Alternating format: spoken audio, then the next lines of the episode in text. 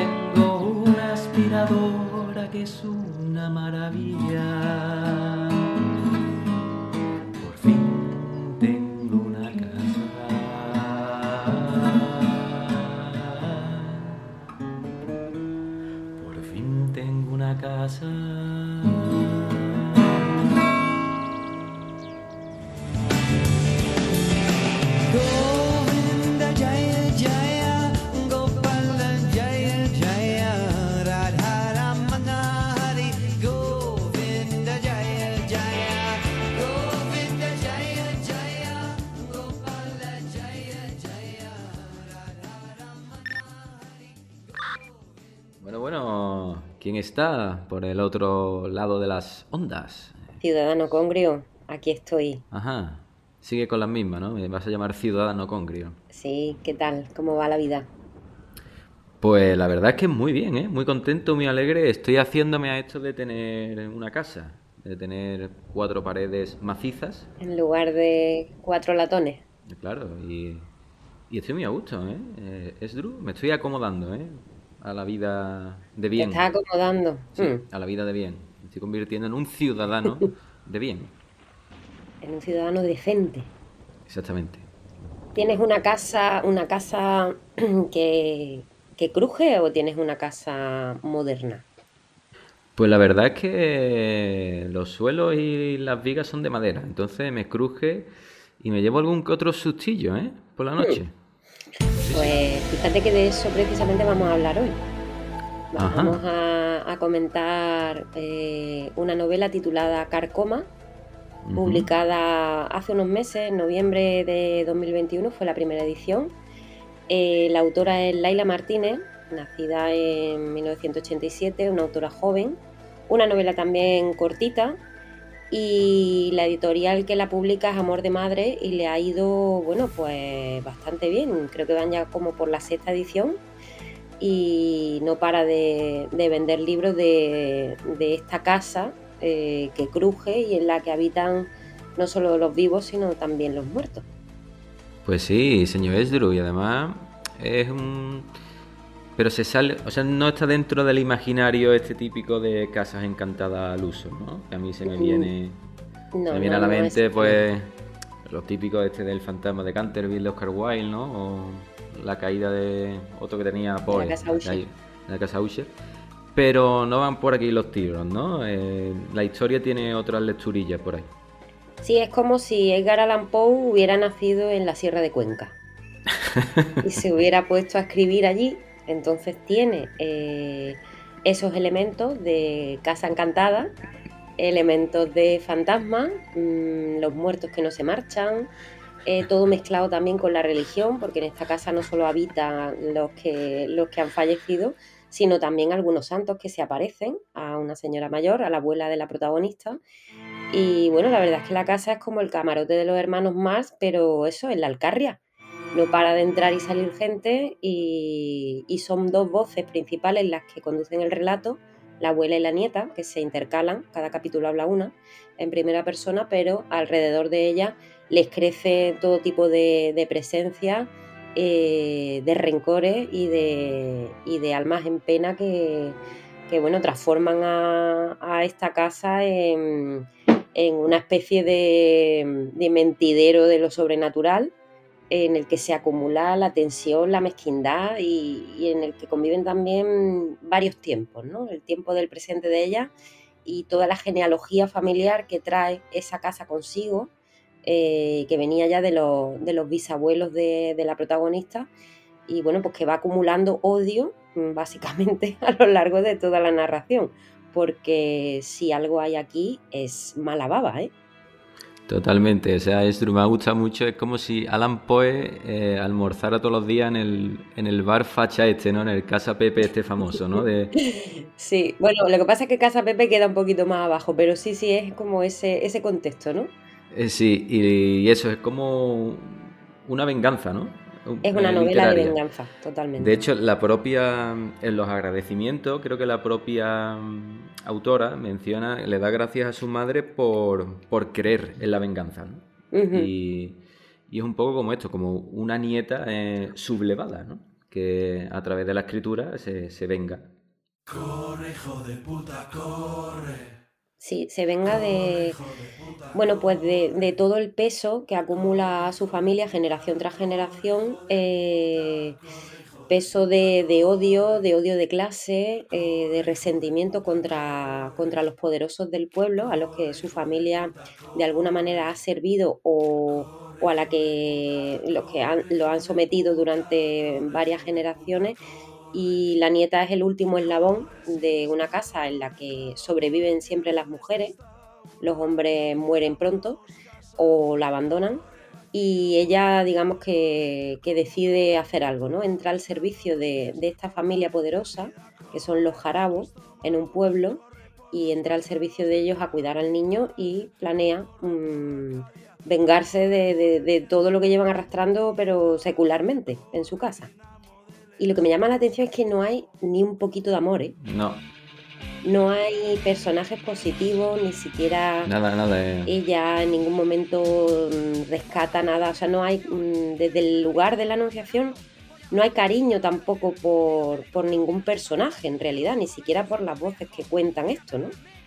El diálogo entre la abuela y la nieta, capítulo a capítulo, está plagado de reproches también entre ellas. O sea, no es solamente un odio de clase hacia arriba, hacia los señoritos del pueblo, hacia los que lo han tenido todo, o hacia sus propios vecinos, a los cotilleos, la maledicencia, sino que también entre, ellas perdón, se llevan como el perro y el gato. Sí, sí, el libro es como un, es como un bazooka, ¿no? ¿no? No hay cabida al amor.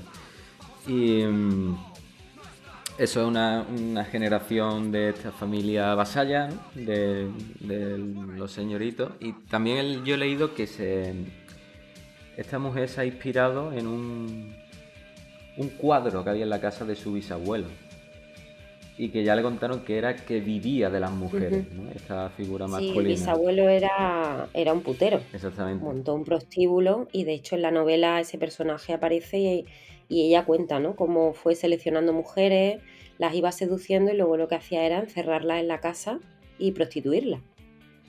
Pues sí, totalmente. Y también te diré, señor Esdru, que aunque se salga un poco de la tradición de novela de casas encantadas, ¿no? Al uso. Eh, yo te diré que el primer día que empecé a leerlo he tenido algún que otro sueñecito turbio, ¿eh? Ma sí. sí. Eh, recordando a esa abuela pegándose cabezazo contra la pared, eh, tuvo un más de un sueñecito complicado he tenido, ¿eh? Bueno, es que, mm, a ver, una de las de los elementos así que, que, podríamos decir que definen esta historia es que es una especie de, de terror castizo, ¿no? Eh, tiene un punto ahí costumbrista, eh, una ambientación, bueno, pues que cualquiera eh, que haya tenido un pueblo de su familia o, o haya estado en contacto con alguno, por algún motivo, mmm, puede ver pues las analogías, ¿no? Y, y reconocer todas esas escenas de, la cola de la tienda, los rumores, las envidias entre los vecinos, la mezquindad y esa presencia de las almas en pena, mm, esa brujería popular, esa especie de venganza como de la clase más humilde, ¿no? Eh, que no pueden acabar con las situaciones de injusticia, pero que tienen sus pequeños resquicios pues, para quedarse un poco tranquilos, ¿no? Pues hacer atado, por ejemplo, que aparece mucho en la novela, la abuela hace atado y entonces maldice a gente. Y, hay vecinos pues, que acuden a pedirle por favor pues, que, haga un atado para vengarse del, vecino que le debe eh, dinero. Otro acude por un asunto del INDES, ¿no? para hacer mini justicias vengativas en, ese ambiente tan, tan sórdido y, tan complicado que puede ser el de unos pocos vecinos que viven generación tras generación en el mismo lugar, que están sometidos a un poder eh, o sea, quiero decir, malviven más bien, y que entre ellos pues se relacionan más bien a codazos, ¿no? Entonces son escenarios reconocibles. Y en todo eso también entra la religiosidad popular. La abuela no solamente se le quedan en la casa atrapados los muertos, sino que también se le aparece pues la Virgen, los santos, y tiene como sus santos específicos para, para, cada, para cada asunto pues para pedir eh, venganzas de este tipo le reza una santa concreta, otra se le aparece en la cocina, una sombra le agarra las piernas por debajo de la cama, los muebles crujen, eh, las cacerolas se caen, eh, la madera chirría, o sea, la casa es un personaje más. Y es verdad que esas escenas de terror que huyen de lo anglosajón, que son como los referentes que tenemos, ¿no? Los típicos fantasmas, eh, la bola que van arrastrando por el, por, el por el suelo encerado, todo eso se traslada a una zona rural eh, de La Mancha.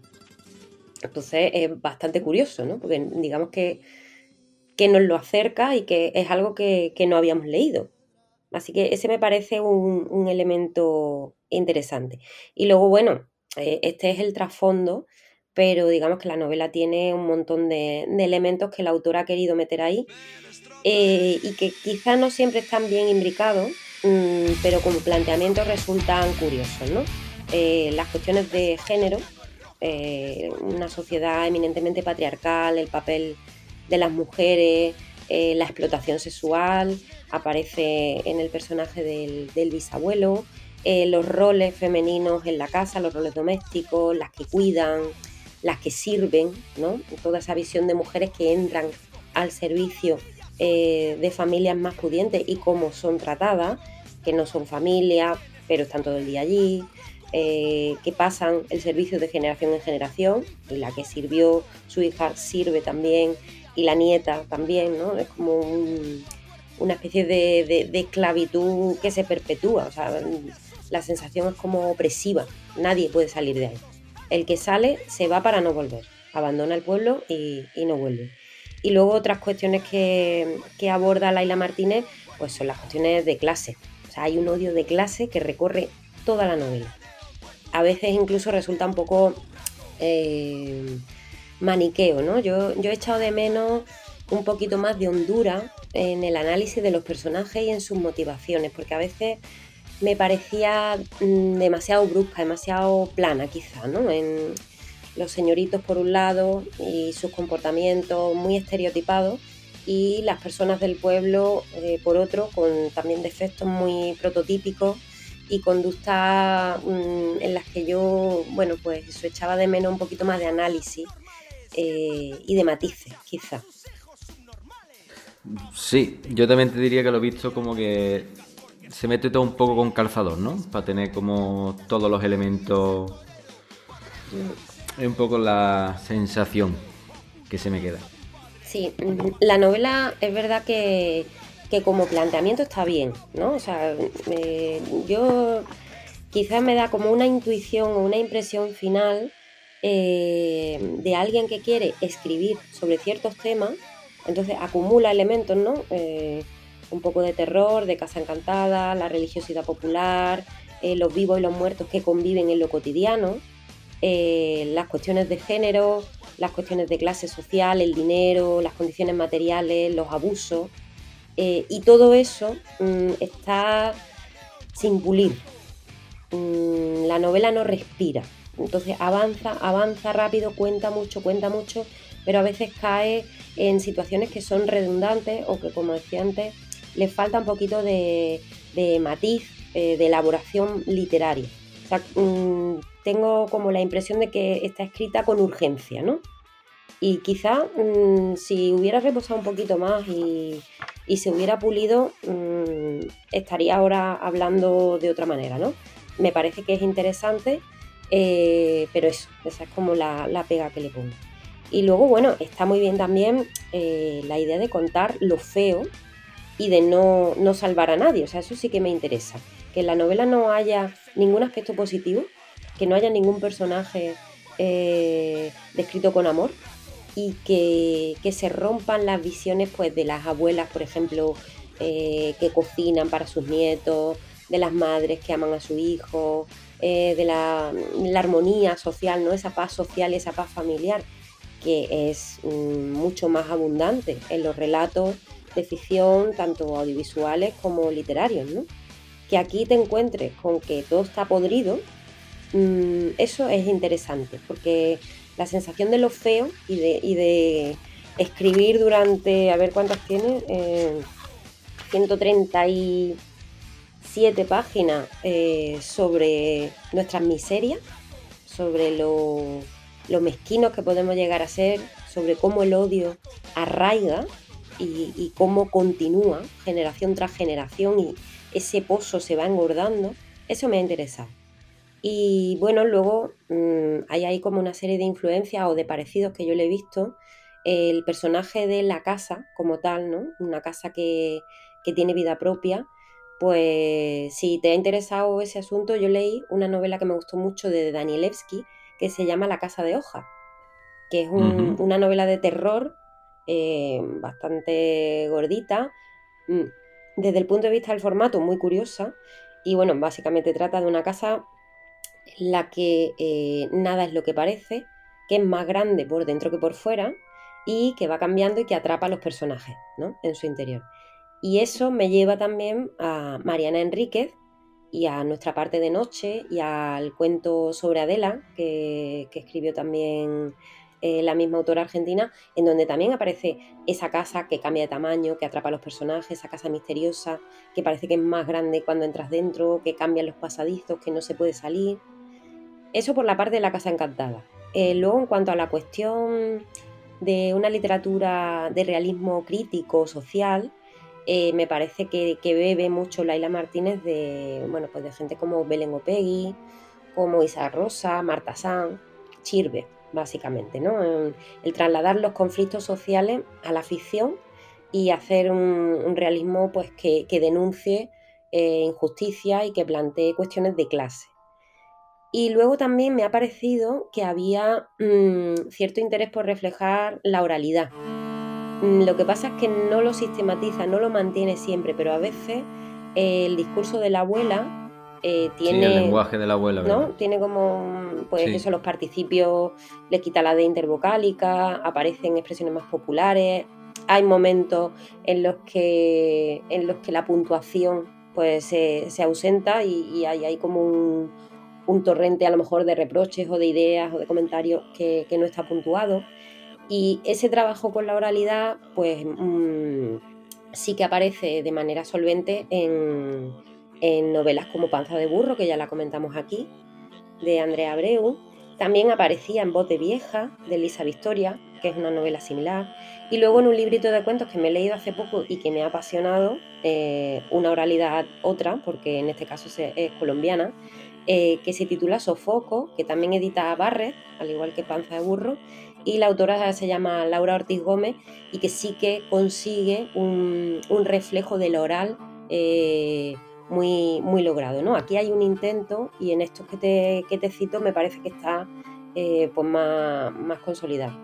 Y por último, como otra referencia así alrededor del universo de Carcoma, eh, bueno, pues el reivindicar el mundo rural, el localizar la acción en un lugar pequeño con los conflictos de esos sitios y bueno, pues me parece que, está en la estela un poco de Tierra de Mujeres de María Sánchez y quizá también un poco de intemperie de Jesús Carrasco y de toda esta narrativa que está acercándose a la periferia, que no está ubicando sus acciones en las grandes ciudades y en los núcleos urbanos, sino que se está desplazando hacia lugares más pequeños que nunca hasta ahora habían recibido tanta atención. Entonces eso me parece que también está bien.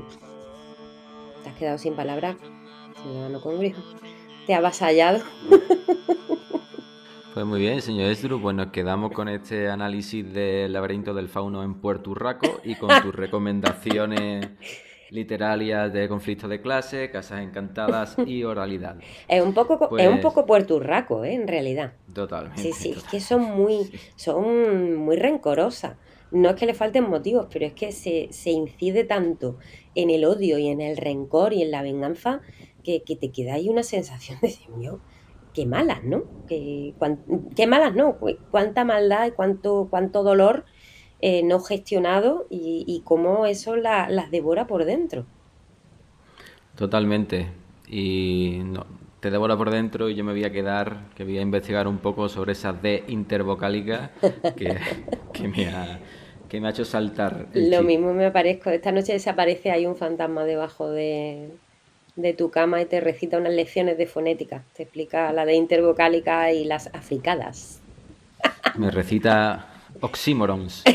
Pues muy bien, muy bien, señor Esdru. Pues como siempre, un placer hablar contigo Un gusto, ciudadano congrio. y, y seguiremos en contacto. De acuerdo. Buen día. Besito, cambio corto.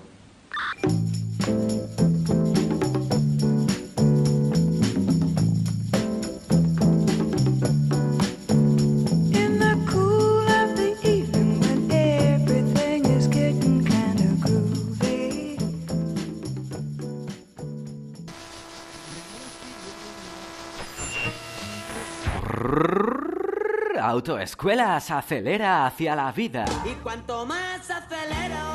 Profesores con alto conocimiento didáctico y coaching motivacional. Te mandaremos un WhatsApp diario dándote ánimos. Eh, venga, vamos, eh, que no te frenen.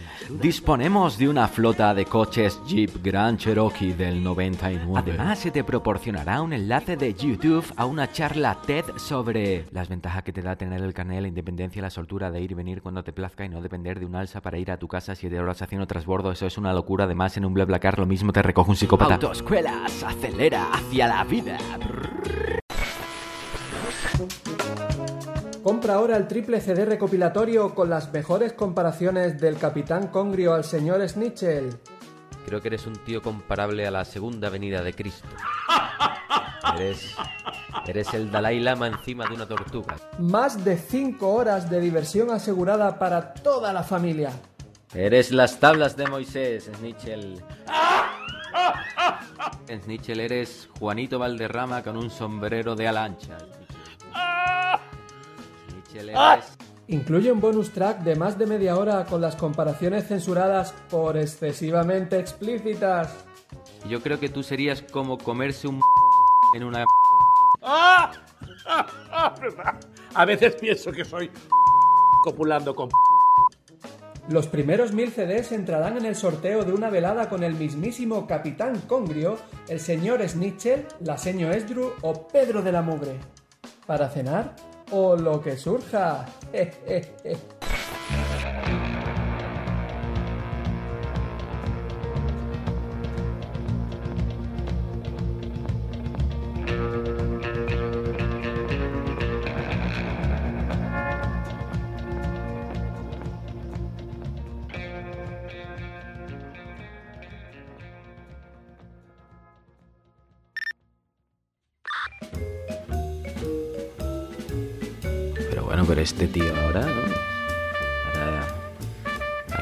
ahora es Duke Ellington, Pedrito. Eh, ¿Quién anda ahí? ¿Quién anda ahí? Bueno, aquí- Conozco esta voz. Pues Capitán Congrio, ¿quién va a ser? Y parece ser No, que... no, no, Capitán Congrio, olvídate. olvídate que tú ya ¿Cómo, no cómo? submarino, amigo. Como que me olvide. Capitán Congrio, siempre, always. No, no, no. Yo creo que eres más bien. ¿Cómo se llama tu pisito? Eh, ¿Dónde estaba? En el distrito 27, creo recordar, ¿no? Sí, sí. Eres el inquilino Congrio. Tengo... ¿Cómo está, inquilino? Señor, ¿cómo está usted? Tengo un cartel de Tecnocasa, ¿no? En el balcón, ¿no? Sí, sí, o sea, has cambiado el agua por el asfalto. Pues, pues no te voy a engañar de la mugre. La verdad es que estoy muy contento. Me estoy, me estoy haciendo a Metrópoli, me estoy haciendo a mi barrio, a tener una casa, a tener un hogar. Eh, estoy, estoy entrando, ¿eh? En este rollo. Estás a ¿eh? punto de firmar tu primera hipoteca, ¿no? Totalmente. Estoy a punto de ir a la mía. caja rural ahora mismo. Por fin Metrópolis va a asumirte. Bueno, pero como estoy, estoy en un barrio guay, o sea, estoy en un barrio apartado, no estoy... No, no me he rebajado al Metrópolis mal que, que conocemos. Muy bien. Entonces, se te- se- yo te escucho con buena voz. O sea, que creo que está a gusto, ¿no? Sí, la pasando un buen verdad. momento. La verdad es que sí, tengo microondas, tengo vitro, o sea, hay un salto de calidad considerable. Pero Pedrito, yo te escucho a ti también muy bien, ¿no? Es, eres Charlie Parker, ¿no? Eh, Estoy aquí escuchando a Jorge Rossi, este vibrafonista increíble, y pues es que estoy tan a gusto. Y nada, o sea, no sé si te habrá sorprendido porque nunca había puesto jazz aquí en el en Radio Tomahawk, pero tampoco es que lo esté poniendo, sino que estaba escuchando, me has cogido en un momento muy íntimo porque estaba siguiendo la recomendación del señor Carlos Pérez Cruz, que tiene un pedazo de podcast, el, archiconocido El Club de Jazz, uno de los mejores podcasts, para mí el mejor, el mejor podcast de jazz que, que tenemos en Metrópoli. Y bueno, pues mm, nada, pues estaba aquí deleitándome con su última recomendación, eh, la entrevista que le hizo a este pedazo de artista, Jorge Rossi.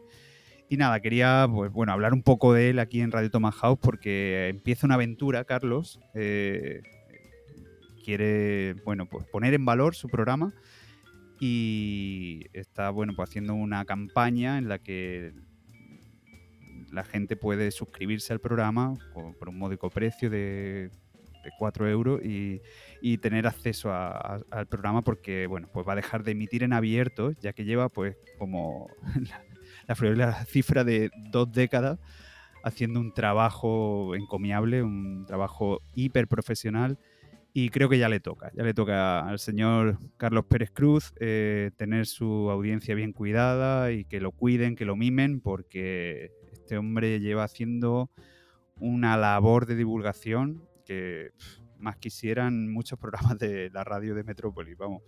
Pues, pues sí, de la mugre. Quiere poner en valor un programa que ya de por sí tiene un valor infinito. Yo también lo sigo, lo controlo y he tenido grandes descubrimientos gracias a este podcast. ¿eh? Eh, yo es que, o sea, no solo juega. eh, yo tengo el placer y la suerte de conocer a Carlos y cuando hablo con él yo siempre se lo digo. Carlos no solo tiene un, un grupo de oyentes, sino que te escuchan grandes profesionales de la música y eres ya referencia. O sea, es una persona que es referencia tanto para gente aficionada al jazz como a los propios músicos. O sea, los propios músicos hablan de, las referencias que, y de las recomendaciones que hace el señor Pérez. Entonces, bueno, eh, ya le toca. O sea, es el momento de colaborar con este tipo de iniciativas y de propuestas que tanto enriquecen el oído de, músicos, profesionales, eh, aficionados, eh, oyentes. O sea, ya está bien, le toca. Lo está pidiendo y se lo debemos. Así que, bueno, todos los oyentes de Radio Tomahawk acudan en masa a su página web, el Club de Jazz, y bueno, pues colaboren y suscríbanse al programa y, ayuden a este pedazo de profesional que está, vamos, haciendo una labor, como bien dije antes, encomiable. Pues sí, de la mugre, desde aquí, desde Radio Tomahawk, eh, recomendamos encarecidamente este podcast, que la gente ponga su granito de arena, y porque son podcasts de calidad, los cuales reivindicamos. Muy bien, muy bien. Pero no nos vamos a quedar aquí, ¿eh? Inquilino Congrio, hoy... Ajá. Hoy, hoy soy una caja de sorpresa, o sea, este... No me extraña de la mugre, o sea, te conozco y eres el Siroco, eres como, como ir a Isla Mágica y subirte a la, a la Anaconda, ¿no? Que había tres caídas libres. Eh, puedes pasar por todos los estados de- y por toda la historia de la música si te queda un día en mi ciénaga. Eh, estoy escuchando de todo, o sea, estoy muy, muy, muy, muy abierto a todo tipo de música y me lo estoy pasando infinitamente bien. Entonces, bueno, eh, quería compartir eh, algo de que creo que va a sorprender porque nunca he pinchado ni nunca he puesto aquí nada de este palo y no sé si presentarlo. ¿Cómo lo hacemos? Inquilino Congrio. Pues, pues yo creo que, yo creo que no. Eh, suéltanos el power y lo escuchamos y, y- vemos qué sorpresa nos traes hoy. Pues venga, eh, lo único que pido es que todo el mundo se aferre bien a sus auriculares, eh, se concentre y que escuchen esta verdadera delicia.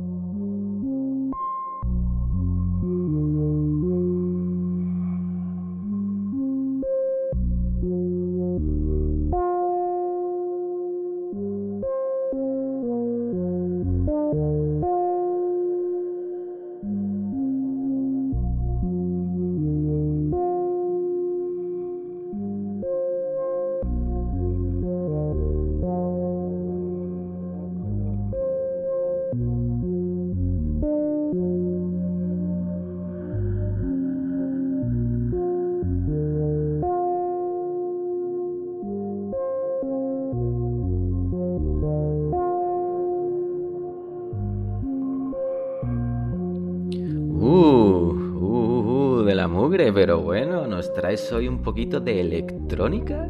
Esto no, no se lo esperaba nadie, ¿no? Todo el mundo se pensaba que en la ciénaga solo se escuchaban cosas analógicas, ¿no? Pues no, pues no, pues no. Porque aquí tenemos algo que también hace las máquinas y bien, bien, bien capitaneada en este caso, ¿eh? Capi- eh, capitán, no, inquilino. Eh, totalmente de la mugre. Además, estoy muy dentro, ¿eh? Porque es como un- una electrónica que eh, yo digo que es como para escuchar, ¿no? O sea, yo antes me, me- me he enchufado el disco entero de este artista, que era Desvelarás tú, eh, en mi mesita camilla, me he hecho un, un café con leche, he usado un aparato que me han regalado para hacerle espumita al café y me lo he escuchado entero de arriba abajo, ¿eh? Y me lo he gozado mucho, muchísimo. Pues sí, vamos a ponerle nombre ya a esta pedazo de artista. Eh, Ilia. Ilia. Es con la primera eh, con Y. Ilia. Espero que, todo el mundo apunte bien este nombre y que lo guarde bien porque es una artistaza. Ella, una chica alicantina que, bueno, eh, en su adolescencia abandonó la zona y eh, vino al sur y, bueno, pues aquí estuvo viviendo en Málaga, en Sevilla y se familiarizó con la música electrónica. He leído en alguna entrevista por ahí que, bueno, pues ella escuchaba bacalao, ¿no? Y en- cuando vivía en el Levante, pero luego pues rápidamente eh, adquirió todo el regusto de los sonidos rotos del breakbeat y bueno, pues empezó a hacer sus pinitos y empezó a, a trabajar y a hacer su primera historia de, con electrónica. Y fue aquí en Sevilla donde también, bueno, pues se relacionó con gente de Industrias 94, gente de Pony Bravo, que bueno, que estaban también pues, haciendo grandes maravillas con la electrónica y con estos tipos de sonidos. Y fue conformando, fue conformando lo que es y fue la publicación de su primer álbum en noviembre de 2020 en Parallaxe Edition y lo que más me gusta es el título del álbum. Es Dulce Rendición. ¿Qué te parece, Inquilino Congrio? Pues me parece un, un título perfecto y muy bonito. Como muy bonito estoy viendo la, la portada con ese cassette, ¿no? Antiguo, ese cassette rosa. Sí, pero porque está, está publicado, o sea, eh, publicaron en Parallaxe Edition, publicaron una cassette, o sea, no el- el- es la foto de- del cassette, es lo que me gusta. Mola, mola mucho. No dije, perdón, que no he dicho el nombre del tema por si la gente lo quiere buscar. Eh, bueno, a todo el mundo le recomiendo que busque el disco, eh, se lo ponga de cabo a rabo, eh, pero el primer tema, por, por lo que hemos conocido a Ilia, es Sehnsucht, eh, en alemán anhelo. O sea, es una delicia. Los nombres del disco son maravillosos. Sen, Sensuch, ¿eh? Te has, te has metido en el Word Reference, ¿eh? Para, para pronunciar esto, ¿eh? No te, no te pegues el pegote. Sehnsucht. no lo sé, o sea, me sale una J muy pronunciada, no sé Sí, por sí, qué. un J.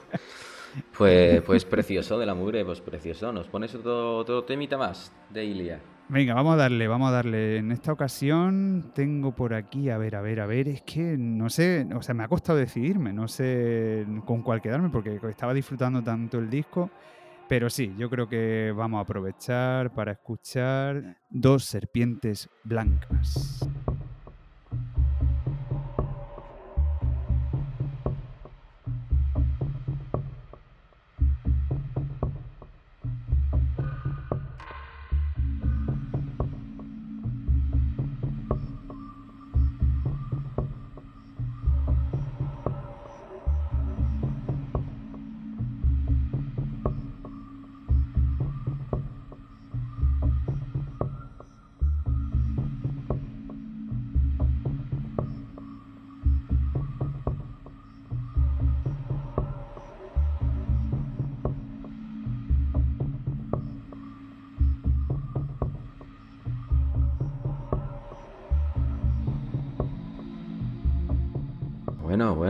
De la mugre, dos serpientes blancas, ¿no? Esto es una mezcla entre Stockhausen y, y un gurú, ¿no? El Camerún, ¿no? Es que no sé, no sé. Yo mm, a mí odio la etiqueta y, no sé. mm, Yo escucho como mucho ambient en lo que ella trabaja, esas texturas que mm, son recogidas de como de mucho, muchas localizaciones diferentes. En el disco te puedes encontrar tanto sonidos tremendamente urbanos como sonidos completamente selváticos, eh, unas texturas maravillosas.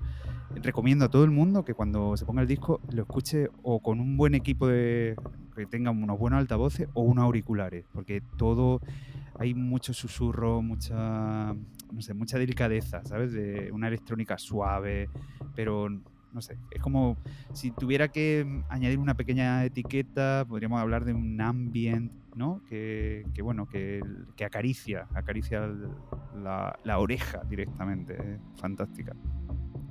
La oreja me la pone tú fina, cada vez que te llamo, ¿eh?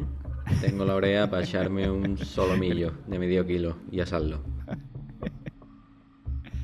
Pues sí, eh, Inquilino Congrio. eh, no sé, Ilia mm, me parece que es un artista, bueno, pues en cierne, porque yo creo que todavía no está reconocida para lo que viene. Ya sí veo que, que está orientando la carrera desde que, porque dije, nos quedamos con su etapa sureña y ella ya, pues bueno, ahora reside en Barcelona y, y está notándose, porque estoy viendo todo el tipo de producción que está haciendo ahora. Hace como un par de años ya estuvo en Sonar. Y quieras que no, yo creo que poco a poco irá encontrando su, su disco, o sea, su hueco en, en el panorama de la música electrónica actual. Pero mm, muy por arriba, ¿eh? muy por arriba, porque se le ve y se le nota una fuerza a Susana Hernández, que no dije antes su nombre, Susana Hernández Ilia. Pues sí, pues a Ilia, que se le puede ver si lo buscáis por YouTube, hay sesiones suyas pinchando en el, en el Sonar, de hecho. Eh, Mm. Y muy recomendable, la verdad es que mola mucho. ¿Qué más? ¿Qué más nos pones, Pedrito? Una de mis preferidas, ahora que dices lo del vídeo, eh, uno de mis preferidos es un concierto que hacen un ciclo en FemLab, eh, que es un- como una sesión de 30 minutitos, donde están, la cámara recoge muy bien el set que tiene en ese momento y es una delicia verla jugar. O sea, tiene una cantidad de... Bueno, ya lo- no quiero desvelar nada porque el set es muy, muy particular y no sé, un gusto, un gusto ver de dónde sale todo, de dónde sale todo este entramado sonoro, eh, elegante, con sutileza y lo recomiendo. creo que una edición que se realizó, no sé, con, con el Centro Cultural de España en México, algo así, y es un concierto como de 30 minutos que a mí, o sea, recuerdo verlo y tener la boca abierta todo el rato porque es una gozada. Pues, pues claro que sí, espero que no fuera después de comerte un salmorejo con la boca abierta. ¿Qué más nos traes, Pedrito? Bueno, pues no sé, yo creo que mm, vamos a terminar con su música, eh, con este disco, y me gusta mucho la progresión del disco porque nos lleva como a un último tema que calificaría de rabero, pero muy delicado. Es una rave suave, es un, un tecno elegante. No sé, me parece un ritmo sutil que, que se puede bailar, mm, pero se baila suave. O sea, y me gustaría pues que lo dejáramos largo y tendido, eh, inquilino congrio, y que lo disfrutáramos y que todos y todas las escuchantes de Tomahawk pues se dejaran envolver por esta delicadeza electrónica que, bueno, que Ilia nos regala a, a todo nuestro oído. Así que, sin más y sin dejar despedirte, inquilino, o sí, te dejo, te quieres despedir de mí o, o nos ponemos a bailar directamente. Bueno, sí, yo creo que nos vamos a poner el, el chaqué para ir a la rave, pero con, con smoking, ¿no? A un puente, pero, pero para nada oscuro, ¿no? Con mu- mucha claridad. ¿no? Venga. Mm, Sí, sí, sería una rave eh, de doce y media de la mañana, un ver- con un vermut, Eso es, ¿no? eso es. Y con su aceitunita. Bueno, pues nada, eh, os dejo con esta artistaza. eh, espero que todo el mundo le siga la pista. Ilia. Y para terminar, su- de su primer disco, el último tema, eh, que es una gozada. Así que a disfrutar este cristal.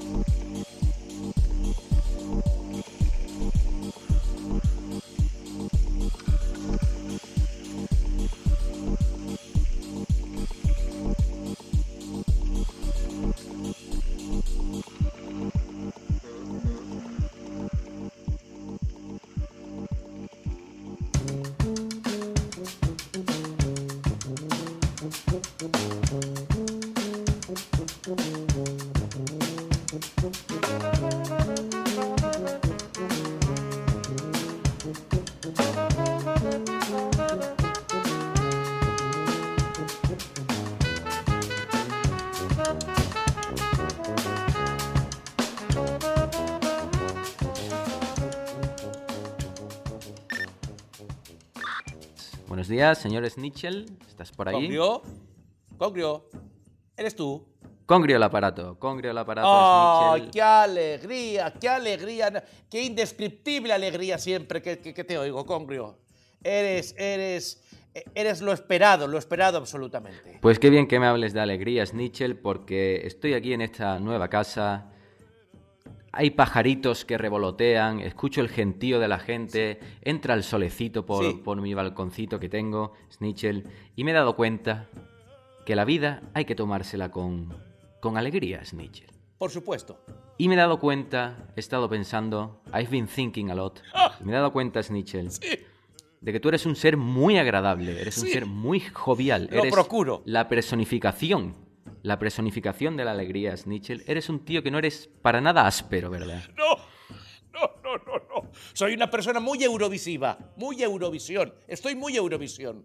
Ahora mismo, Congrio. Exactamente, el Snitchell. Y tú sabes que yo a veces, pues, puedo parecer el vinagre de primeras. Pero eso hay que cambiarlo totalmente, Snitchell. No. Hay que cambiarlo. Y me he dado cuenta, he estado pensando y me he dado cuenta en eso, Snitchell, de que tú eres la alegría personificada, ¿no, Snitchell? He estado pensando, tú puedes ser perfectamente la sintonía de la cabecera de los fruitis, ¿no? ¡Ay, sí, sí, sí, sí, Congrio.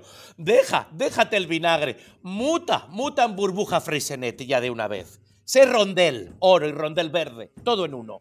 Me he dado cuenta de que tú puedes ser perfectamente una piñata en la fiesta de cumpleaños de un chaval de cuarto de primaria, ¿no? Ay, sí, sí, sí, sí. Ay, hay que ser ubres, ubres, ubres, Congrio. Yo quiero ser la teta de Rigoberta Bandini. Ahora mismo quisiera ser esa teta que va a ir a Eurovisión con ella. Quiero ser la teta de Europa. Sí, sí, sí, sí, sí. sí.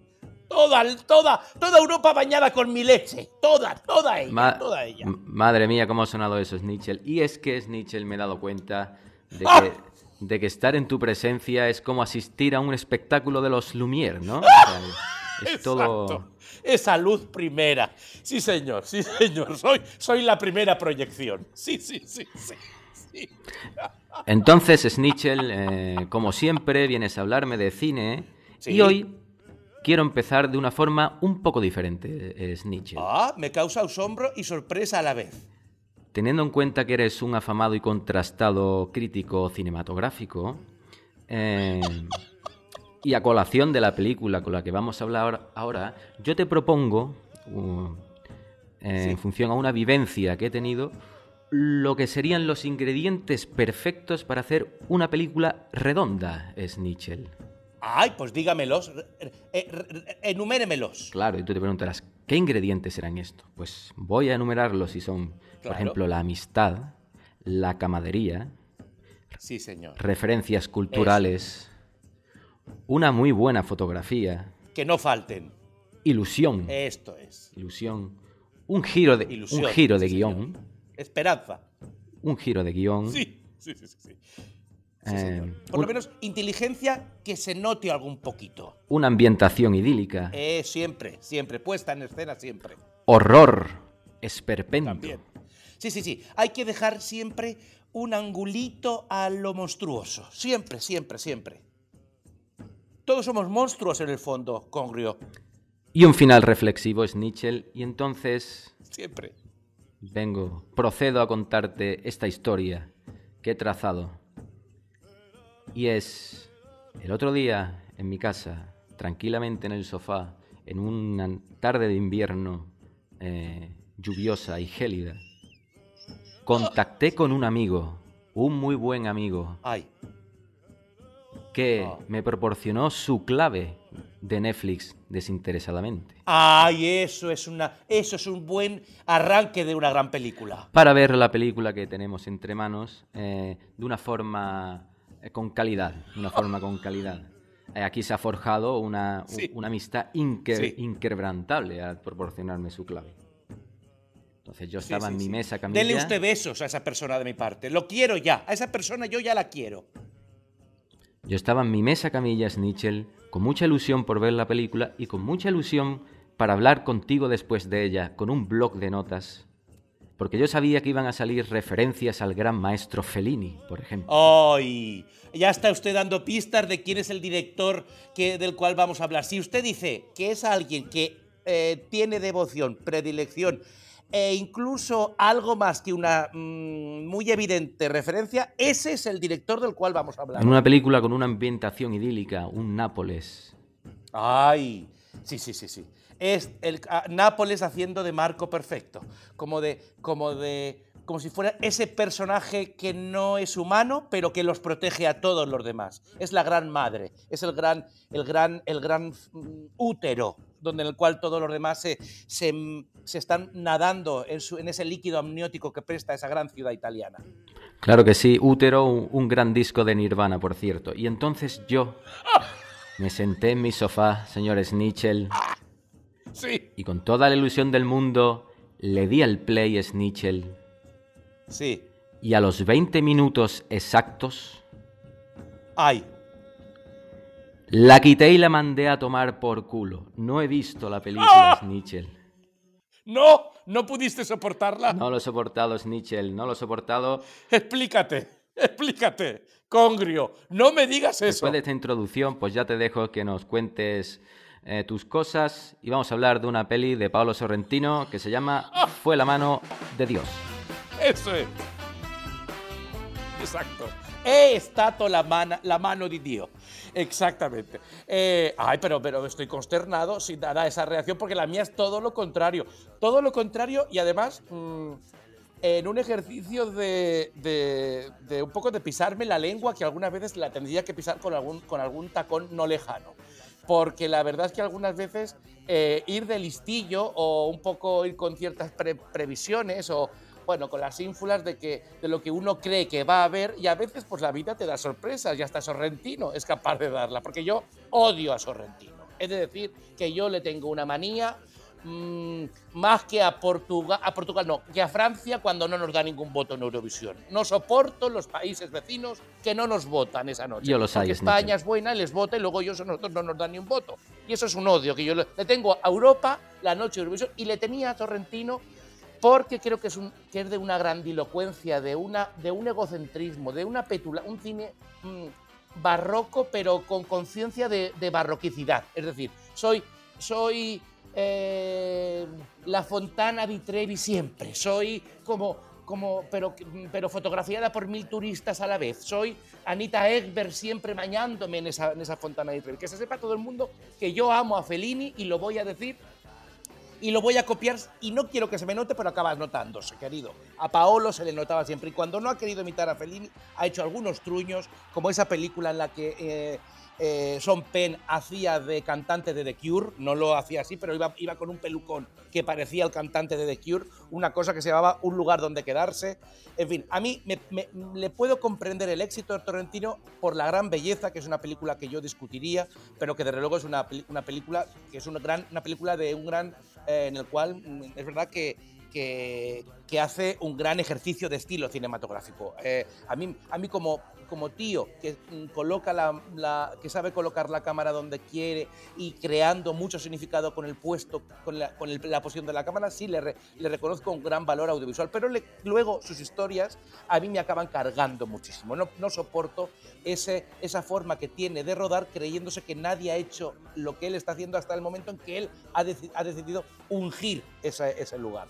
Y todo lo que yo tenía mm, pensado de él, todas las, prevenciones, todos mis odios, todas mis manías, todos mi, mi, mi, mi animadversión que yo le, con la que iba a esta película, bueno, pues me la he tenido que empapelar como un, mm, como un bocadillo de, envuelto en papel de albal. Y, y- y la película justamente es todo lo contrario. A lo mejor por eso a, a- a ti no te ha gustado, porque no es el sorrentino que esperábamos, no lo sé. ¿Por qué a ti no te ha gustado? Pues, mm, no sé, yo la del pelucón, este de Simpen, creo que la vi, no me acuerdo. La gran belleza sí me gustó. Sí es verdad Sí. que como tú siempre me has dado mucho la tralla con que copia a Fellini de una forma muy pretenciosa y se le ve el plumero, pues tú dices, bueno, pues, sí, pero es- esa peli me Sí. gustó. Pero esta yo... Yo me he quedado cuando, cuando, ya te he dicho, los 20 minutos la quité, cuando está presentando a la tribu de los Grady, ¿no? Sí, sí, sí, sí. Ya no pudiste soportarla. Bueno, claro.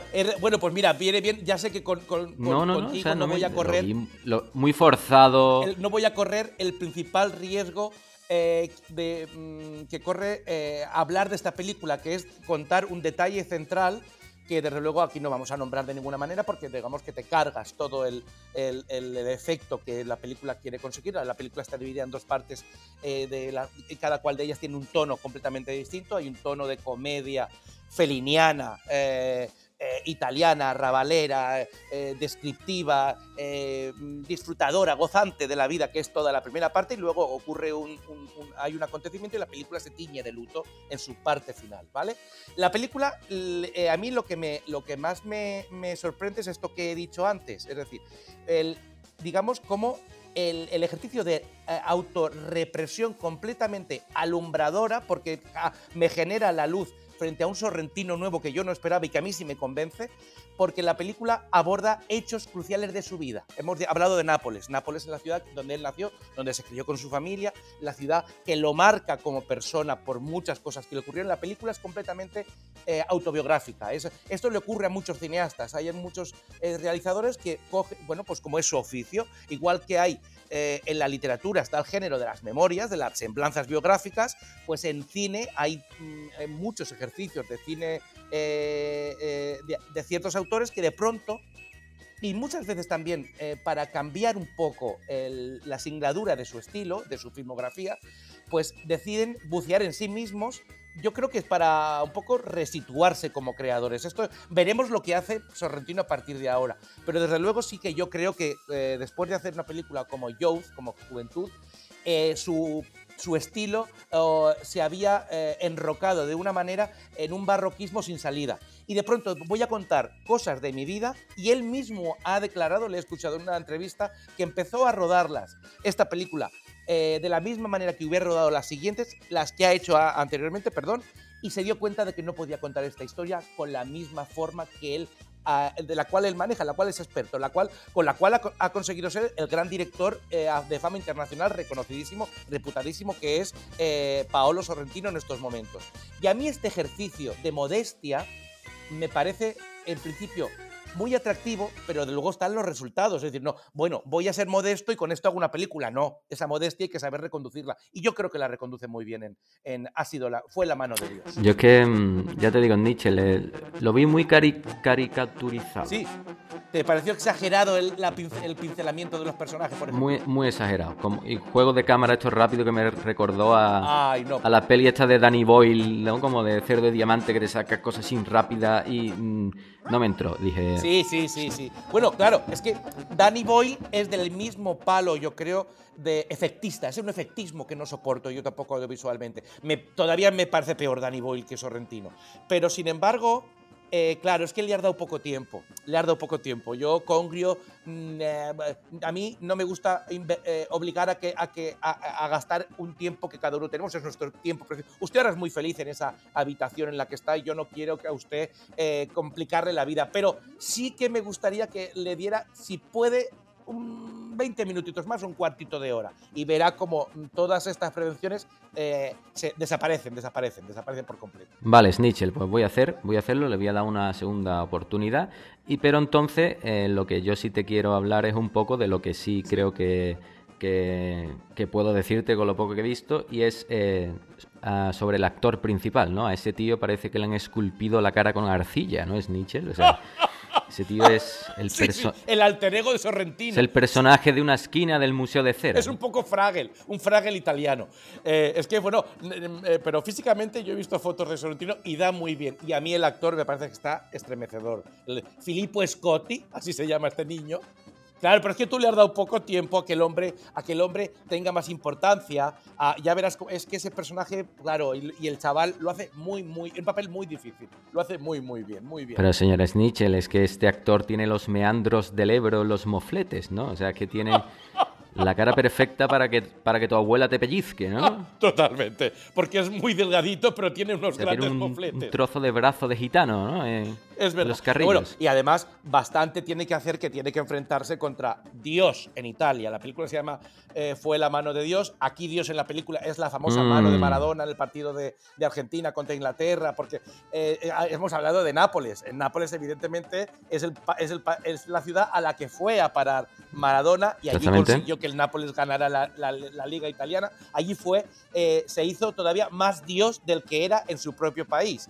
Eh, y la película juega maravillosamente. A mí que no me gusta nada el fútbol, la película me contagia una pasión por el fútbol increíble porque está muy bien eh, capturada la, el, fervor absoluto de, esa ciudad por, por que en un principio piensa que jamás va, a llegar a- a esa capital tan modesta una figura tan, tan, mitológica en esos momentos como lo era Maradona y de pronto llega. Y la película, digamos que todo el, el, campo temporal que define es desde que es un simple rumor como que nadie se cree que va a llegar eh, Maradona a la ciudad hasta que finalmente el Nápoles gana eh, la liga con- con Maradona al frente. Y la, película es, es este buceo memorioso por- de, Sorrentino en su vida contando cosas que son muy dolorosas, eh, con una sensibilidad y un tacto que yo desde luego no lo podía prever. A mí la película me ha,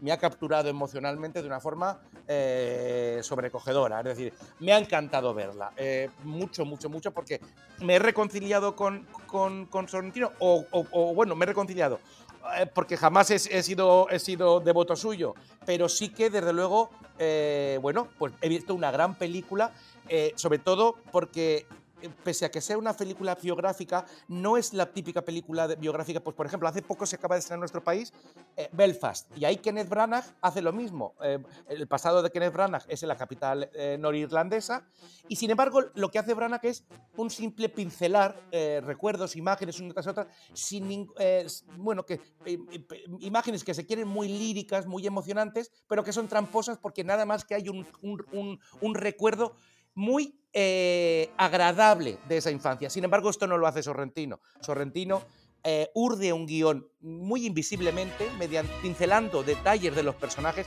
Aquí, por ejemplo, tenemos. y haciendo que los personajes tengan muchas caras. Tú, claro, tú te has quedado con la presentación, pero por ejemplo, el padre es, el padre es un, el- un- prácticamente un directivo de un gran banco que es comunista. Un tipo que tiene una, un palo para cambiar el mando del el, el canal de televisión porque se niega a tener un mando, porque un ser, tener un mando de capitalistas. Eh, la madre, una persona completa, eh, que, que hace unos sustos a los demás completamente surrealistas. Hay- Hay, y, como todos y cada uno de estos detallitos, en la segunda parte los, los encamina hacia, hacia una oscuridad, hacia, una, mm, hacia un hálito trágico eh, muy consternador, pero que, del cual también la película sabe, sabe salir. Hay un poco de titubeo porque la película, en la segunda parte, el personaje se queda... eh, eh, bueno, no, es que no puedo, no puedo contar de- detalles de, lo que ocurre, evidentemente, porque si no me cargaría lo que, lo que eh, el suspense ma- m- mayúsculo que la, que la película tiene, aunque quien tenga datos de la propia biografía de Sorrentino no le descubro nada nuevo, pero digamos que las dos partes hay un titubeo en la película de, eh, normal, porque es muy difícil el giro que da en, la segunda parte, pero finalmente el último cuarto de hora vuelve a ser una película extraordinaria, de, italiana, eh, burbujeante, pululada de personajes estrambóticos, todos ellos. eh, es verdad que puede ser que parezcan grotescos y esperpénticos, pero yo creo que la mirada evocadora de Sorrentino tamiza mucho el y a mí me parece una película muy carnal estas, estas mamas italianas con esa carne con esos muslos con esas ganas de, de- de- con ese desparpajo. A mí me- es una película eh, que me a mí mm, bueno es que yo me considero muy en este sentido muy muy italiano mm, mm, carnavalesco carnalesco. No sé cómo definirlo pero pero me, bueno es una película que me ha encantado. A mí me ha encantado. Es poética es dura es, eh, bueno, la- lo que en el fondo es la película, una- un, un caminar, un despertar hacia la vida. Pues sí, señor Snitchell, tú eres un típico napolitano, tú eres un camorrista en una vespa comiéndote una pizza margarita. Y desde aquí, señor Eh. Snitchell, quisiera hacer Sí. un, alegato a, un alegato al odio eterno al fútbol moderno que tengo porque actualmente Maradona no hubiera podido meter ese gol con la mano porque con el puto bar de los cojones le hubieran anulado el gol. Y entonces no hubiera pasado a la historia. Exacto. Y nada más que sería pues un, un tío con la peluca, exacto. con, los, con No las calzonas por los... La realidad no existe. El bar es una mentira como tantas y tantas otras. Todo es punto de vista. ¿Y para qué queremos que nos digan la verdad si lo importante es la picardía, el saber, el jugar con todos los medios que tienes a tu alcance? Y si en ese momento había una mano y esa mano fuera de Dios, de Maradona o de quien fuera, o de Miguel Ángel, a lo mejor bajó Miguel Ángel, salió del- de la capilla Sistina y ¡pum! y dio el empujoncito, eso fue un gol como una catedral y punto. A mí que no me engañe nadie. Me engañan diciéndome la verdad. Di que sí, Snitchell, el bar es una mierda, pero como a ti te quiten el bar y no te coman los bocadillos, eso de, de, de congrio con nenúfar aliñado, te da un infarto. Muy bien, Snitchell. Pues un placer como siempre. Ay.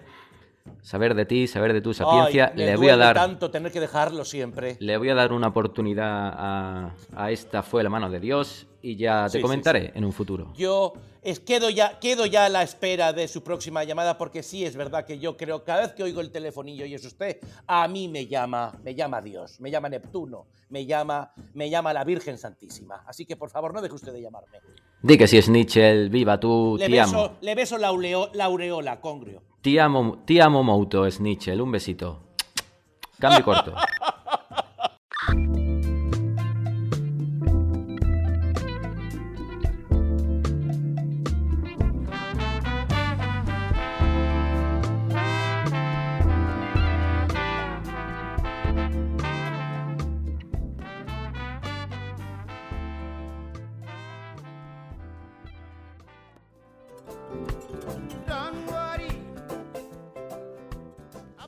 Ay, ay, de verdad, pero qué bien que estoy en mi nueva casa. No me tiembla el pulso decirlo. Qué a gusto se está teniendo un hogar. Y es que ahora todo cobra sentido, ya que todos los españoles tienen derecho a disfrutar de una vivienda digna y adecuada. Los poderes públicos promoverán las condiciones necesarias y establecerán las normas pertinentes para hacer efectivo este derecho, regulando la utilización del suelo de acuerdo con el interés general para impedir la especulación. Claro que sí, qué maravilla. Ahora tengo todo el tiempo del mundo para escuchar música, para ver cine y para leer. Claro que sí. Y de hecho, voy a empezar a leer el bestseller más famoso que hay desde que empezó la crisis allá por 2008.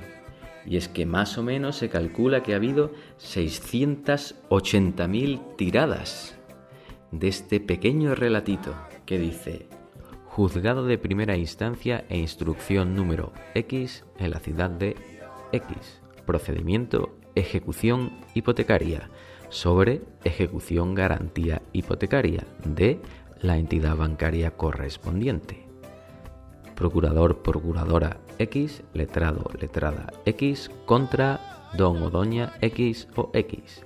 Diligencia de ordenación del letrado, letrada de la Administración de Justicia, señor, señora X. Se señala el lanzamiento de la finca número X el próximo día A de E a las X horas.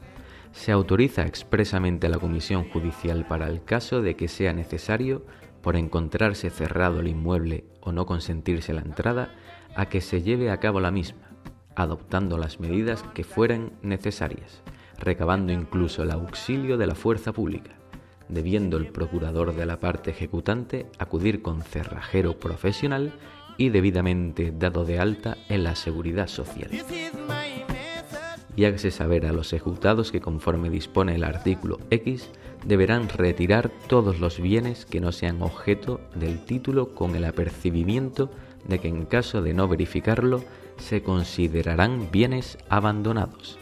Adviértese igualmente a los posibles ocupantes del inmueble que los bienes muebles y enseres que en dicho domicilio se encontrasen se entenderán abandonados y podrán ser lanzados a la vía pública. Sin otro particular, reciba un cordial saludo.